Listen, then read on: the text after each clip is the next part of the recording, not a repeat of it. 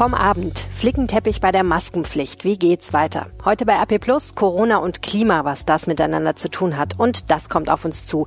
Das Oktoberfest ist abgesagt. Was passiert mit der Düsseldorfer Rheinkirmes? Heute ist Mittwoch, der 22. April 2020. Guten Morgen. Der Rheinische Post Aufwacher. Der Nachrichtenpodcast am Morgen. Willkommen zu eurem Nachrichtenüberblick zum Hören von der Rheinischen Post. Mein Name ist Helene Pawlitzki. Ich bin Projektleiterin Podcasts bei der RP und ich freue mich sehr, dass ihr heute zuhört. Falls ihr uns per Messenger hört oder direkt auf RP Online, ihr findet uns auch in eurer Podcast-App auf dem Handy und bei Spotify, genau wie unsere anderen Podcasts. NRW-Ministerpräsident Armin Laschet von der CDU strebt im Mai weitere Lockerungen in der Corona-Krise an. Bund und Länder sollten sich bei ihrem nächsten Treffen am 30. April darauf einigen, sagte Laschet der Frankfurter Allgemeinen Zeitung. Zwar wisse man da noch nicht, wie die bereits beschlossenen Lockerungen sich auswirkten, er glaube trotzdem, dass man noch einmal über ein paar weitere Maßnahmen nachdenken muss, sagte Laschet der Zeitung. Als Beispiel nannte der Ministerpräsident Sportangebote für Jugendliche. Sie bräuchten eine Alternative zu Shoppingmalls und Treffen in Parks. Weitere Öffnungen müssten auch Kindertagesstätten, Spielplätze und Schulen betreffen. Laschet kritisierte, dass die Lebenswirklichkeit vieler Kinder durch die Corona-Politik aus dem Blick geraten sei. Das hatte auch schon Familienministerin Franziska Giffey von der SPD angeregt. Noch am Montag hatte Bundeskanzlerin Angela Merkel von der CDU eindringlich dazu aufgerufen, bei der Einhaltung der Regeln nicht nachzulassen und in einer Schaltkonferenz des CDU-Präsidiums kritisch von Öffnungsdiskussionsorgien in einigen Ländern gesprochen. Auf Länderebene gibt es ja mittlerweile in einem Punkt recht viel Kraut und Rüben, nämlich Masken.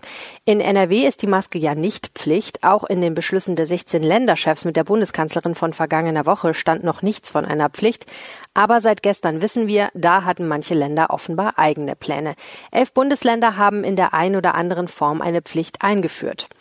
Jemand, der das richtig nervig findet, ist der Ministerpräsident von Niedersachsen, wo es keine Maskenpflicht gibt. Stefan Weil hat das Vorpreschen einiger Länder beim Thema Maskenpflicht in der Corona-Pandemie kritisiert. Und zwar gestern Abend in der ZDF-Sendung Markus Lanz.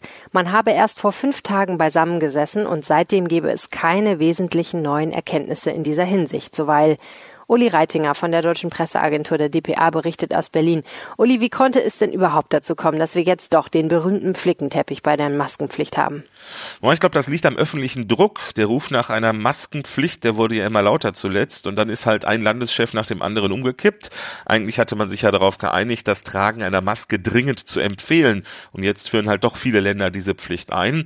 Kein Wunder, dass sich Niedersachsens Ministerpräsident Weil ärgert. Er sagte im zweiten. Ja, es nervt mich schon. Dieses Beispiel mit den Masken, das gibt uns eigentlich miteinander ein gutes Lehrstück, wie wir es nicht machen sollten. Jetzt sieht sich auch Stefan Weil gezwungen, eine landesweite Regelung für Niedersachsen einzuführen. Streit gibt es auch um eine Prämie, die Pflegekräfte für ihren Einsatz in der Corona-Krise bekommen sollen. Worum geht's da? Um die Finanzierung geht's da. Die großen Krankenkassen sind dagegen, dass die Prämie komplett aus Beitragsmitteln der Pflegeversicherung finanziert wird. Der AOK-Bundesverband fordert in der FAZ, dass Bund und Länder zahlen sollen. Vollzeitbeschäftigte in Altenpflegeheimen sollen mit ihrem Juli-Gehalt eine Prämie von 1500 Euro bekommen für ihren Einsatz in der Corona-Krise.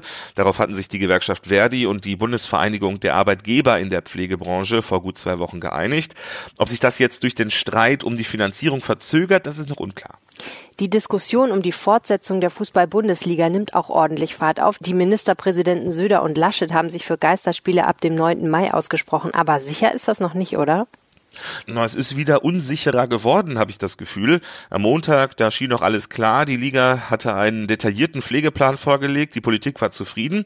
Aber gestern Abend sagt Bayerns Ministerpräsident Söder, die Experten vom Robert Koch Institut müssen ihr Okay geben. Und die sind sehr skeptisch. Vizepräsident Lars Schade. Ich sehe nicht, warum bestimmte Bevölkerungsgruppen routinemäßig gescreent werden sollten. 20.000 bis 30.000 Tests müssten wohl gemacht werden, um die Saison zu Ende zu spielen. Und da sagt der Experte, nee, es werden nur Leute getestet, die Symptome haben oder systemrelevant sind. Also, das wird noch spannend.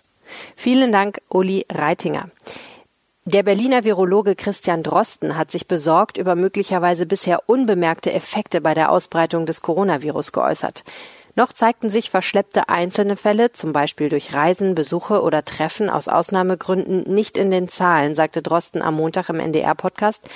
Neben dem örtlichen Phänomen rechne er noch mit einem anderen Effekt, einer stärkeren Betroffenheit von älteren Altersgruppen, etwa Infektionsketten unter 65 oder 70-Jährigen, die sich trotz der Gefahr miteinander oder der Familie treffen. Drosten warnte, die Epidemie könne wieder losgehen, wenn die Reproduktionszahl nach Lockerung der Maßnahmen wieder über eins steigen würde. Das würde bedeuten, dass ein Infizierter mehr als einen anderen Menschen ansteckt. Er verwies auf Erkenntnisse aus der Zeit der spanischen Grippe kurz nach dem Ersten Weltkrieg. Damals hatte es nach einem Ausbruch im Frühjahr, im Herbst eine zweite heftige Krankheitswelle gegeben. Seit Montag hat es in Nordrhein-Westfalen zahlreiche Waldbrände gegeben. Im niederländischen Nationalpark De Meinweg an der Grenze zu Niederkrüchten wurde bei einem Großbrand rund 170 Hektar Wald und Heide zerstört.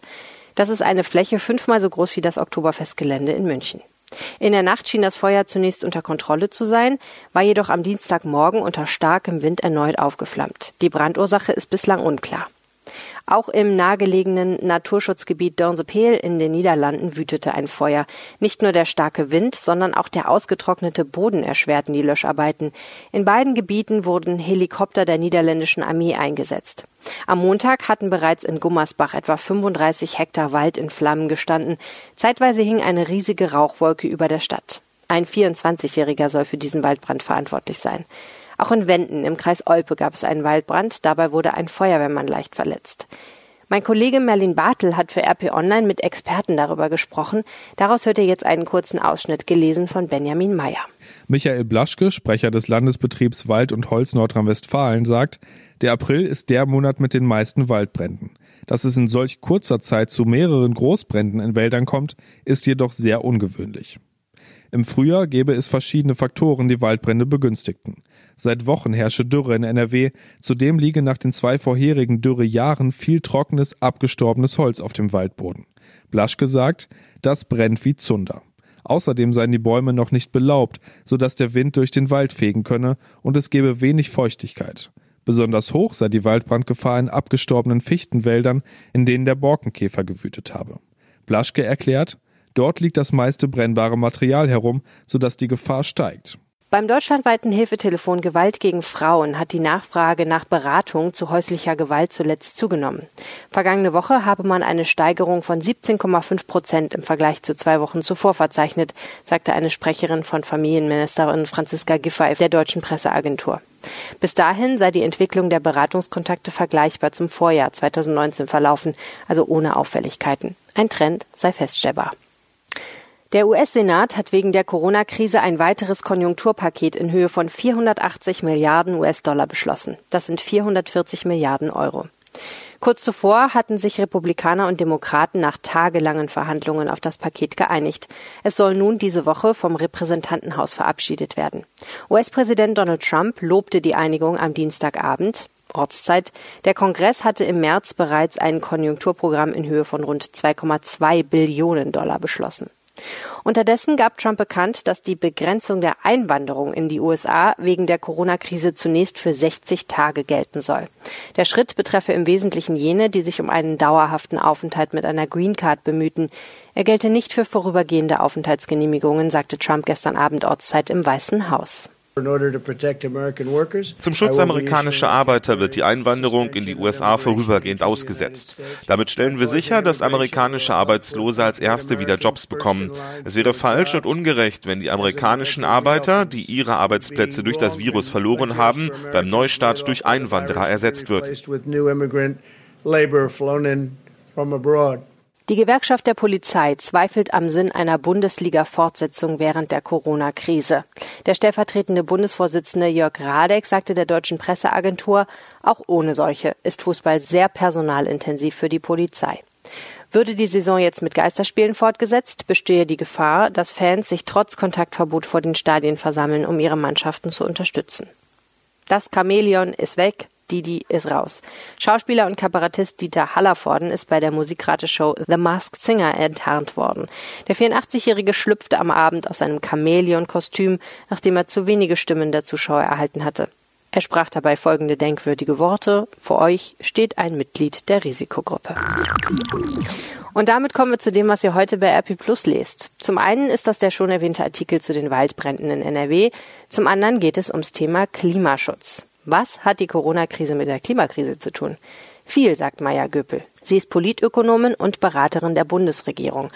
Ein Artikel von Christina Dunz aus unserem Berliner Parlamentsbüro, hier gelesen von Benjamin Mayer. Göpel sagt, wir alle verstünden, dass die Kurve der Zahl der Coronavirus-Infizierten abflachen müsse, um das Gesundheitssystem nicht zu überfordern. Zitat Hoffentlich verstehen die Menschen nun, dass auch die Kurve des CO2 abflachen muss, um die Aufnahmekapazität der Atmosphäre nicht zu überfordern. Das ist die Parallele zur nicht mehr beherrschbaren Pandemie. Nur, Zitat, die Folgen sind viel gravierender als Corona. Ein Zurück zu dem, was wir jetzt Normalzustand nennen, gibt es dann auch nicht mehr. Göpel hat zwei Töchter. Ihrer Generation würde sie nur zu gern eine heile Welt hinterlassen. Sie sagt, wir sehen jetzt, was wichtig ist. Gesundheit, Versorgungssicherheit mit Einkommen und Lebensmitteln, ein sicheres Dach über dem Kopf und gute soziale Beziehungen. Für viele Menschen sei die durch Homeoffice gewonnene Zeit für Kinder, Spaziergänge und Radtouren ein Gewinn. Göpel fragt, warum wäre es so schrecklich, weniger zu arbeiten und mehr Zeit zum Leben zu haben? In der Krise wäre eine Prämie für Beschäftigte der systemrelevanten Berufe mit niedrigen Einkommen und hoher Infektionsgefahr das Minimum an Solidarität, findet sie. Außerdem lest ihr das hier bei uns. Kurz vor der Aufnahme des Schulbetriebs am Donnerstag in NRW hält die Kritik an der Landesregierung an. Helmut Dedi, Geschäftsführer des Städtetags NRW, sagte unserer Redaktion, noch immer gebe es offene Fragen, die die Schulträger, Schulleitungen, aber auch Schülerinnen, Schüler und Eltern verunsicherten. Wir müssen beispielsweise wissen, wie viele Kinder in einem Standardklassenraum gleichzeitig unterrichtet werden dürfen. Wie lassen sich bei laufendem Schulbetrieb die Mindestabstände einhalten? Schulministerin Yvonne Gebauer von der FDP versprach den Schulen Unterstützung bei der Versorgung mit Hygienematerial und Schutzausrüstung. Wir bleiben natürlich an dem Thema für euch dran. All diese Artikel gibt es bei RP Online für den Gegenwert eines großen Kaffees bei Starbucks im Monat. Für 4,99 Euro bekommt ihr Zugang zu allen Inhalten auf RP Online. Ihr bekommt unsere Audioartikel von uns vorgelesen und vieles mehr. Plus, ihr sorgt dafür, dass es kostenlose Angebote wie diesen Podcast weiter gibt. Und am Anfang machen wir es noch ein bisschen interessanter für euch. Die ersten drei Monate kosten jeweils nur 99 Cent. Holt euch RP Plus auf rp-online.de slash Aufwacher-Angebot und herzlichen Dank an alle, die das schon tun. Die Nachrichten aus Düsseldorf hat jetzt Philipp Klees von den Antenne Düsseldorf Nachrichten für euch. Guten Morgen. Schönen guten Morgen, Helene. In den Düsseldorfer Schulen ist ab morgen wieder etwas mehr Leben. Die Schüler der Abschlussklassen an den weiterführenden Schulen sollen wieder zum Unterricht kommen. Da berichten wir über die Vorbereitungen von Stadt und Schulen. Dann haben wir mit Experten gesprochen, wie realistisch der Sommerurlaub in diesem Jahr ist. Und wir ärgern uns weiter darüber, dass im Moment unglaublich viele Betrüger unterwegs sind, die es gerade auf ältere Menschen abgesehen haben.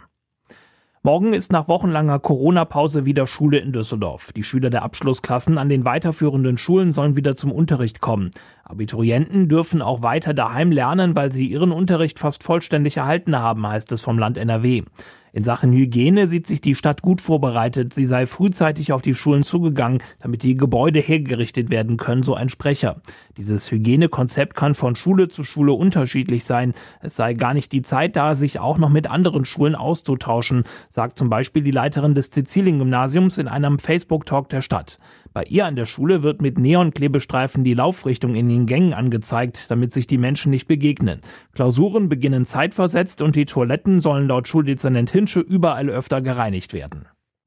Auf Urlaubsreisen ins Ausland werden wir im kommenden Sommer wohl zum großen Teil verzichten müssen. Diese Einschätzung teilen Reiseexperten und auch die Stadtspitze hier in Düsseldorf. Viele Kunden möchten darum jetzt schon ihre gebuchten Reisen stornieren. Das ist kostenfrei möglich, wenn zum Reisezeitpunkt Reisewarnungen des Auswärtigen Amtes bestehen, hat uns Thomas Müther vom ADAC Rheinland gesagt. Wenn ich sage, ich habe keine Lust in das Land zu reisen, ich will da eigentlich gar nicht mehr hin, ohne dass es einen triftigen Grund gibt. Dann ist es so, dass äh, aller Voraussicht nach Stornokosten anfallen.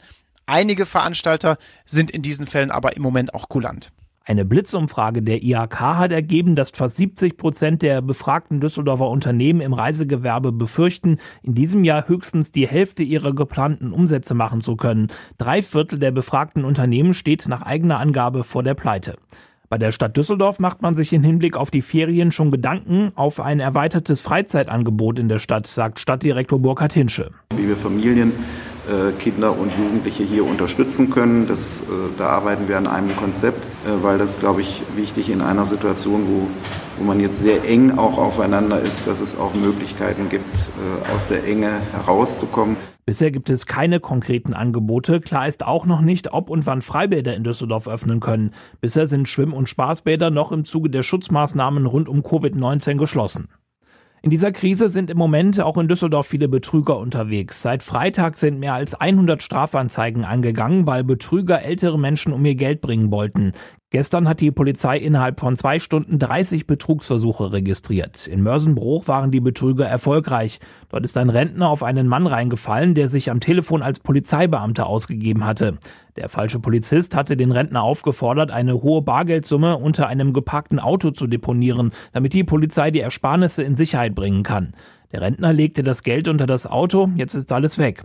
Seit vergangenen Freitag soll es über 100 solcher Versuche gegeben haben. Betrüger würden sich laut Ermittlungen derzeit verstärkt als Enkel oder falsche Polizeibeamte ausgeben. Bei uns in Düsseldorf steigt die Zahl der Corona-Infizierten weiter überschaubar. Bei 939 Menschen wurde bis gestern Nachmittag das Virus nachgewiesen. Das sind zwölf mehr als am Vortag. Die Zahl der Todesopfer ist von 16 auf 17 gestiegen. In den Krankenhäusern unserer Stadt werden derzeit auch keine großen Veränderungen verzeichnet. 57 Menschen liegen mit einer Corona-Infektion in einer Klinik, davon 37 auf einer Intensivstation. Rund zwei Drittel der infizierten Düsseldorfer gelten schon wieder als gesund. Die Antenne Düsseldorf Nachrichten immer um voll und um halb im Radio, jederzeit online auf antennedüsseldorf.de und zum Mitreden und Mitdiskutieren auch auf unserer Facebook-Seite. Herzlichen Dank, Philipp. Schauen wir damit auf das, was heute noch wichtig wird. Das Oktoberfest ist abgesagt bekanntlich, das wissen wir seit gestern. Aber was bedeutet das eigentlich für die Düsseldorfer Rheinkirmes? Darauf schauen wir gleich. Vorher hat die DPA mal in verschiedenen Ländern geschaut, was Oktoberfest-Fans von dort über die Absage denken. Claudia Wächter berichtet aus Italien, Philipp Dietliffs aus London und Dorothea Finkbeiner aus Frankreich. Es gibt ja sogar das Italiener Wochenende auf der Wiesen, aber die meisten hier, die nehmen die Absage wirklich mit Fassung und Humor. Gut für meine Leber, postete einer hier auf Facebook. Naja, und Fakt ist natürlich auch, die Leute hier haben im Moment ganz andere Sorgen, Geldsorgen durch den langen Lockdown und kaum jemand glaubt hier, dass man sich dann im Herbst in den Kneipen hier trösten kann mit der Oktoberfest-Kopie. Guten Tag aus London. Ja, das Oktoberfest ist auch bei den Briten äußerst beliebt. Nicht nur das Original in München, sondern auch ziemlich viele Kopien, zum Beispiel hier in London. Da gibt's nämlich jedes Jahr gleich mehrere Oktoberfeste nach deutschem Vorbild mit Brezen, Bier und Blaskapellen. Und dann gibt's hier sowas wie Oktoberfest-Einflüsse, würde ich das mal nennen, mit teilweise grotesken Auswirkungen. Hier im Hyde Park findet nämlich jedes Jahr ein großer Weihnachtsmarkt statt und der sieht so aus, wie sich mancher Brite offenbar einen deutschen Weihnachtsmarkt vorstellt. Ganz viel Bratwurst, billiger Glühwein und dazu eine Art Fest Festzeltbereich, der aussieht wie ein künstlicher Biergarten mit Oktoberfesteinflüssen. Und das ist dann doch schon ein bisschen speziell. Hier in Frankreich sind die Menschen zwar nicht ganz so Oktoberfest begeistert wie etwa die Amerikaner, aber sie landen bei den Top Ten der ausländischen Gäste doch immerhin meist so um Platz sieben. Dass die Wiesen dieses Jahr abgesagt ist, ging durch alle Medien auch, weil das als weiteres Zeichen gesehen wird, dass es nun länger kein Leben wie vor Corona geben wird. Allen Bierfestfans hier bleibt ein kleiner Trost. Die Fête de la Bière, die in Paris und Marseille im Oktober gefeiert werden, mit Dirndl, Musik, Brezen und natürlich Bier, sind noch nicht gecancelt. Tschüss aus Paris. Ja, soweit die Kollegen von der DPA. Dass das Oktoberfest in München abgesagt wurde, hat Schaustellerchef Oliver Wilmering aus Düsseldorf nicht überrascht. Schon in den vergangenen Tagen sei das für ihn immer wahrscheinlicher geworden. Das hat er Nicole Lange aus unserer Düsseldorfer Lokalredaktion gesagt. Und zwar wörtlich, das Oktoberfest ist nicht vergleichbar mit der größten Kirmes am Rhein oder mit Krange. Wilmering hat die Hoffnung noch nicht aufgegeben, dass zumindest eine abgespeckte Version der Kirmes in diesem Jahr in Düsseldorf stattfinden wird. Das sei zwar schwierig, trotzdem arbeite er weiter an einem Konzept, das er aber erst vorliegen kann, wenn Bund und Länder klar definieren, was eine Großveranstaltung ist. Bisher ist ja nur sicher, dass solche Großveranstaltungen bis zum 31. August verboten sind. Wilmering, wir müssen aber wissen, was wir dürfen und was nicht. Dass es Möglichkeiten gibt, davon ist Oliver Wilmering überzeugt. Die Absage des Oktoberfestes habe keine Auswirkungen auf seine Planung. In München gebe es viel mehr Besucher, die aus der ganzen Welt anreisen. Schützenchef Lothar Inden sagt, wir haben das Thema noch nicht ad acta gelegt. Trotzdem wird es in seinen Augen immer unwahrscheinlicher, dass Fahrgeschäfte aufgestellt werden. Es ist der St. Sebastianus Schützenverein Düsseldorf 1316, der dieses Volksfest überhaupt veranstaltet. Tja, und bis Ende des Monats will man sich nun Zeit lassen, ehe man endgültig entscheidet. Wenn es eine Entscheidung gibt, lest ihr das natürlich auf RP Online. Was wird heute noch wichtig? Die Spitzen von Union und SPD beraten heute am frühen Abend über die Lage in der Corona-Pandemie und mögliche weitere Hilfsmaßnahmen. Beim Treffen mit Kanzlerin Angela Merkel wollen sie im Kanzleramt unter anderem über die Forderungen nach Anhebung des Kurzarbeitergeldes und nach Steuerhilfen für die Gastronomie sprechen. Auch die finanzielle Situation der Kommunen und Hilfe für Studenten soll dem Vernehmen nach ein Thema sein. Das Bundeskabinett will an diesem Mittwoch die Rentenerhöhung auf den Weg bringen. Im Sommer soll die Rente im Westen um 3,45 Prozent, im Osten um 4,2 Prozent steigen. Der Bundesrat muss aber noch zustimmen. Das Kabinett befasst sich außerdem mit der geplanten Erhöhung und Ausweitung des Mindestlohns für mehr als eine Million Pflegekräfte. Außerdem steht auf der Tagesordnung die Beteiligung der Bundeswehr an einer neuen EU-Operation namens Irini zur Überwachung des UN-Waffenembargos gegen Libyen. Der Bundestag startet heute in eine auf zwei Tage verkürzte Sitzungswoche, die stark im Zeichen der Corona-Pandemie steht. So wird am Nachmittag neben Verkehrsminister Andreas Scheuer von der CSU auch sein für Gesundheit zuständiger Kollege Jens Spahn von der CDU den Abgeordneten in der Regierungsbefragung Rede und Antwort stehen. Daneben wird es unter anderem um Hilfen für Eltern, Mieter, Kurzarbeiter, Veranstalter, Medien, Wissenschaft und Studierende gehen. Weitere Themen werden die Förderung der beruflichen Weiterbildung und die europäische Flüchtlingspolitik sein. Die EU-Außenminister beraten über die schlechter werdende Lage im Bürgerkriegsland Libyen. Auch vor dem Hintergrund der Coronavirus-Pandemie hatte Malta kürzlich eine humanitäre EU-Hilfsmission für das nordafrikanische Land gefordert. Hintergrund ist die Sorge, Hunderttausende Migranten könnten sich auf den Weg nach Europa machen. Für Deutschland nimmt Außenminister Heiko Maas an der Videoschalte teil. 150 Jahre nach der Geburt von Wladimir Ilyich Lenin feiern Kommunisten in vielen Ländern heute den Anführer der großen sozialistischen Oktoberrevolution. In Moskau will Russlands Kommunistenchef Gennady Sjuganov mit anderen Parlamentsabgeordneten Blumen am Mausoleum am Roten Platz niederlegen.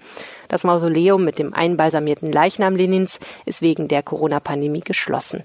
In Russlands Hauptstadt gelten strenge Ausgangssperren, weshalb größere Aktionen zum Geburtstag Lenins nicht erlaubt sind.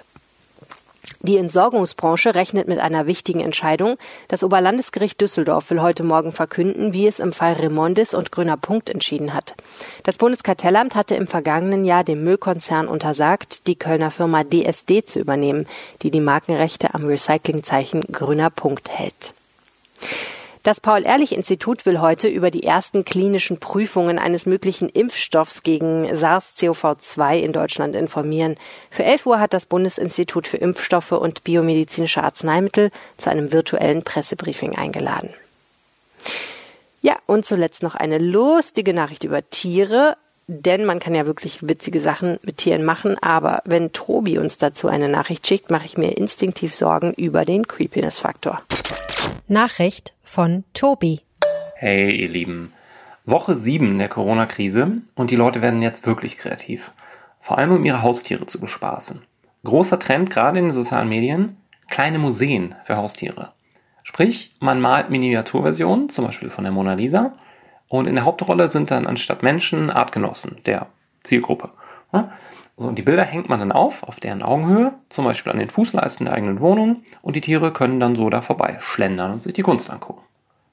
Teilweise auf Abstand gehalten durch rote Bindfäden, so als Absperrkordeln. Ja, gesehen habe ich solche Minimuseen bis jetzt für Mäuse, für Meerschweinchen und für einen Gecko. Und der Gecko hat aber offenbar künstlerische Differenzen mit den Kuratoren. Jedenfalls ist er direkt die Wände hochgegangen. Das ist so bekloppt und so süß, ich muss das erstmal verarbeiten. Tobias Jochheim gräbt für uns merkwürdige Nachrichten aus. Vielen Dank dafür. Schauen wir noch kurz aufs Wetter in Nordrhein-Westfalen. 23 bis 24 Grad Sonnenschein. Das wird heute so. Das bleibt auch bis Freitag ungefähr der Fall. Zum Wochenende sollen die Temperaturen aber leicht sinken. Also genießt es, solange es dauert. Das war der Rheinische Postaufwacher vom 22. April 2020. Mein Name ist Helene Pawlitzki. Wenn ihr mir was sagen wollt, tut das gerne auf Twitter unter Helene Pawlitzki oder schreibt mir eine Mail helene.pawlitzki at rheinische-post.de. Ihr könnt auch schreiben schreiben an aufwacher.rp-online.de und damit das ganze Team erreichen. Vielen herzlichen Dank fürs Zuhören.